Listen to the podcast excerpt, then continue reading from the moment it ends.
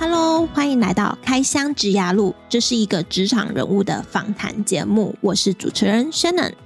这个节目主要是透过来宾分享他们的职涯如何从学校毕业后走到目前的职位，以及主持人我自己过去的学经历经验，来协助正在找工作的社会新鲜人，或是对职涯迷茫毫无头绪的人一些方向。嗨，大家这周过得好吗？今天要来跟大家分享的主题是职涯探索。在我们的人生中，总会有一个 moment，就是需要去思考自己的职涯方向或人生方向，甚至是职涯目标、人生目标，或者是职涯选择、人生选择。这是很多人在生活中都会遇到的问题。不管你现在是学生，还是社会新鲜人，或是工作几年，甚至是要准备退休的人，都不要觉得，诶，我怎么会有这些问题？这个问题啊，就跟我们在问说，诶，今天晚餐要吃什么一样，是很常见的问题。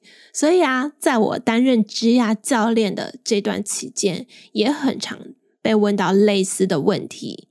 因此呢，我就整理了十个最常、最常被问的职涯问题。想在这个 podcast 里面分享出来，因为别人的问题也有可能是你的问题，或是他的问题，有可能只是你现在还没有发觉你有这个问题。那透过分享呢，我们可以把别人的问题带到你的经验里面，让我可以帮助到更多更多的人。那针对这十个问题呢，我会分成上下两集 podcast 来分享。今天我就只会分享五个问题。那话不多说，我们就开始今天的五大问题。问题一：我不知道我要做什么工作。这个问题是最多最多人问的。诶，我今天的问题是没有针对呃。多寡去排名哦，我反我是我的问题的顺序是针对诶，会你在职涯中会遇到问题的先后顺序来排序的。那刚好我不知道我要做什么工作，这个问题刚好是最多人问的，然后也是排在问题一。嗯，针对这个问题啊，其实它算是职涯探索的第一步，也可以说是最难的一步。因为这会根据你的兴趣、你的个性、你的价值观，甚至你的人生目标，还有你所会的技能、你所学到的东西，去影响到你适合什么样的职业、什么样的工作。那首先呢，会建议你先去好好了解你的兴趣，还有你的。热情所在，因为能找到兴趣和热情的工作是非常非常重要的。那你再去仔细去想想啊，你在日常生活中你喜欢做些什么？有哪些事情是可以让你很有热情，会一直做、一直做下去，而不会想要停止下来？就是你会一直沉浸在那个心流里面的呢？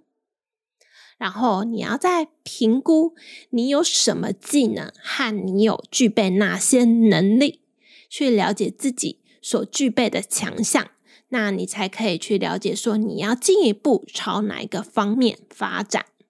那同时呢，还要去思考你的价值观，因为这些价值观会对你往后的工作选择，甚至你往后的职涯的发展很重要的。这些价值观会影响到你日后的职业选择。那最后呢，你再来设定一个明确的职业目标，你才会知道你自己要的是什么，你在追求的是什么。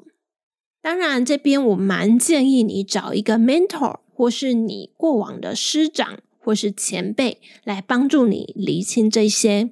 用比较客观的角度来帮助你找到适合的工作，这样会对你来讲会是比较有效的哦。接着问题二，我要找一个稳定的工作，还是找一个我有兴趣的工作？嗯，老实说，这个问题它没有一个标准答案，它会根据每一个人的状况而有所不同。有个稳定的工作呢，可以让你生活经济都会比较有保障，但是呢，它不一定能满足你的热情跟你是不是喜欢。但是有兴趣的工作呢，可以让你更有热情，还有动力去做自己喜欢做的事情。相对的，他在经济上就不一定能达到你的期望，所以啊，我们会根据每个人状况，要去找到这两者的平衡点，也就是稳定的工作跟你喜欢的工作之间的平衡点。在这边呢，我分享呃三个案例给大家参考，那你可以根据你自己的状况，再调整你可能是哪一个案例。案例一，先去追求稳定的工作，再用业余的时间边做你想做的事，这两者可以同步进行。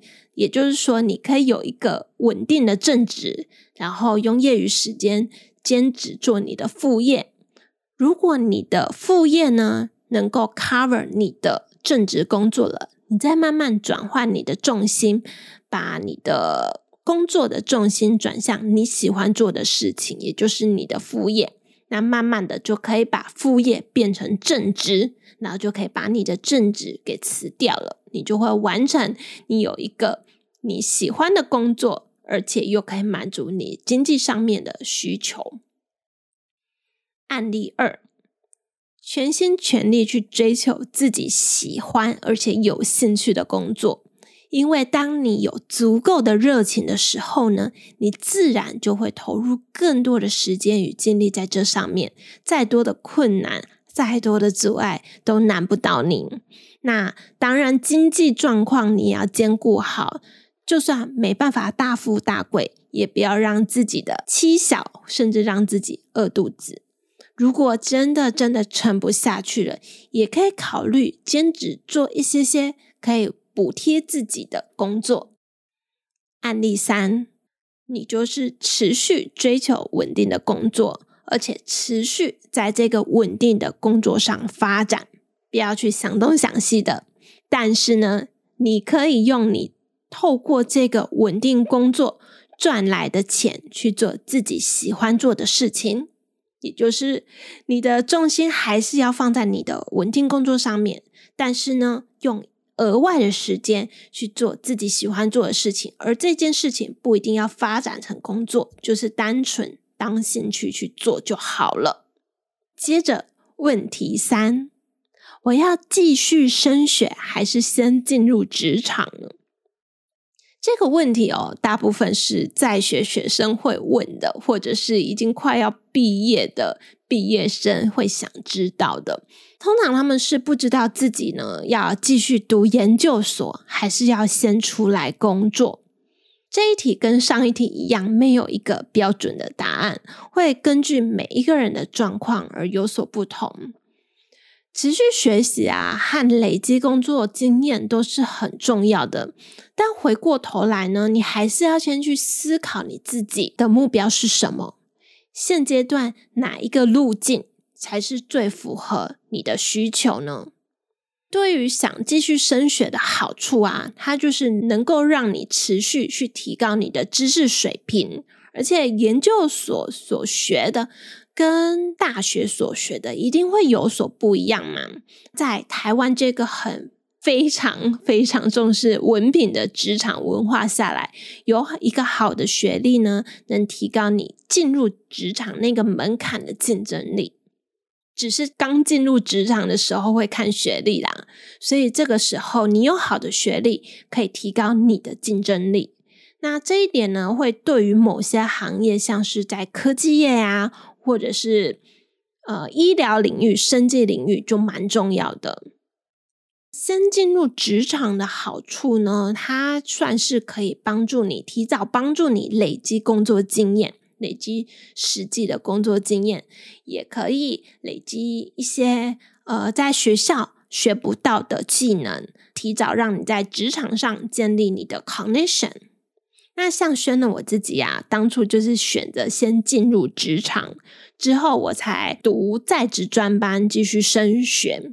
那这个过程呢，其实还蛮累的，因为你要边工作边读书。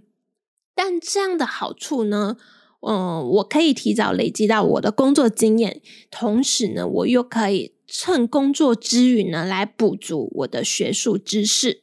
所以，嗯，我认为啦，这个不管是继继续升学，还是先进入职场，没有一定。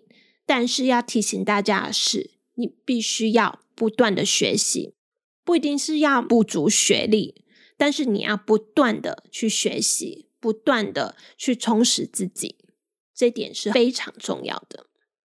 好，接着问题四：如何找到更多的工作机会？这一点真的是也是蛮多蛮多人会问我的，那我就好就分享。第一个最多人使用的就是在人力银行注册，然后把自己的履历自传设定好。要记得要根据你的喜好呢去设定，在你希你希望跟你喜欢的工作职缺。设定好之后，如果相关的公司有新的职缺产生呢，你才有办法在第一时间收到 email 的通知，你才可以去投履历。第二个，建立你个人的 LinkedIn，在 LinkedIn 上面呢，有很多 HR 和黑 hunter，那你透过 LinkedIn 可以让更多人来看到你，让他们知道你正在找工作，你可以请他们提供一些引荐和建议。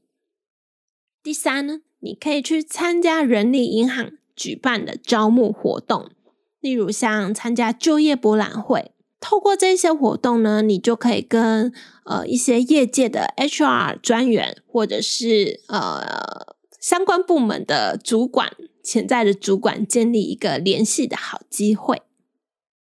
第四，直接上网搜寻，因为除了人力银行网站以外，很多公司，尤其是大企业公司，也会在自己的企业的招募网站上面去释出职缺。甚至有一些公司呢，它会在 Facebook 上面去提供职缺，那你都可以直接进入到这些网站或社群媒体去找寻是否有你喜欢的职缺。那这边我还是要强调，也要提醒大家，主动的人会比被动的人还要有更多的机会，所以你要自己主动出击，不要被动的。等人来找你。问题五：我要如何建立自己的职涯 connection？这一题会来问，想要建立职涯 connection 的人，通常是比较想进入外商的人。那我觉得啊，你要先去了解你现在为什么想建立 connection，你的目的是什么呢？你是为了想要找到新工作，还是为了拓展你的人脉？还是为了学习不一样、不同领域的知识，你要先有一个明确的目标，才有办法帮助你自己去找到合适的活动或人脉，建立相关的 connection。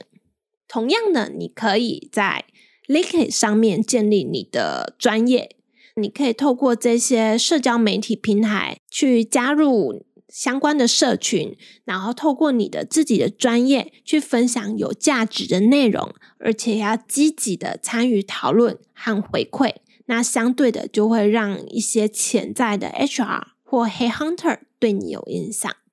第二个，你可以参加相关领域举办的活动，例如参加个讲座、研讨会。记得哦，要主动在活动上参与讨论。提出一些问题，然后主动跟人交流，建立有意义的对话。记住哦，是建立有意义的对话，不要聊一些有的没的，这样子人家会觉得你这个人很奇怪。OK，在这些活动上面呢，都是有机会让你跟同行啊，或是有相关领域的人去建立 connection 的。第三。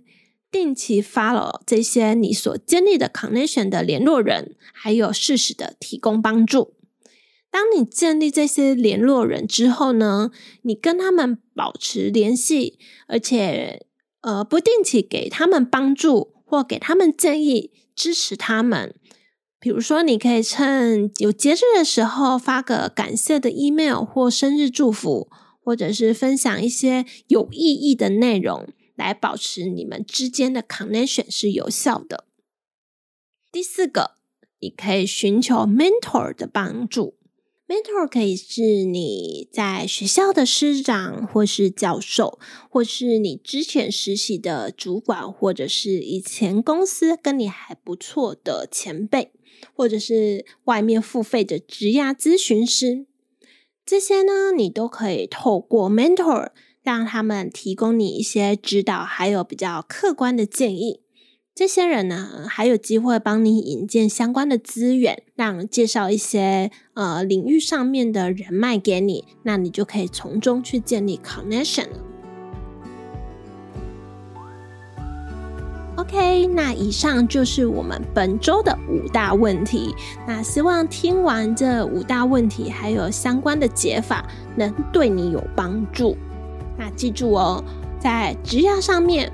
或者是你在你的人生的旅途上，你在达成目标的路上呢，一定要主动出击。那别忘了下周我们还会再分享另外的五大问题，记得下周还要再回来听哦。那我们下周再见。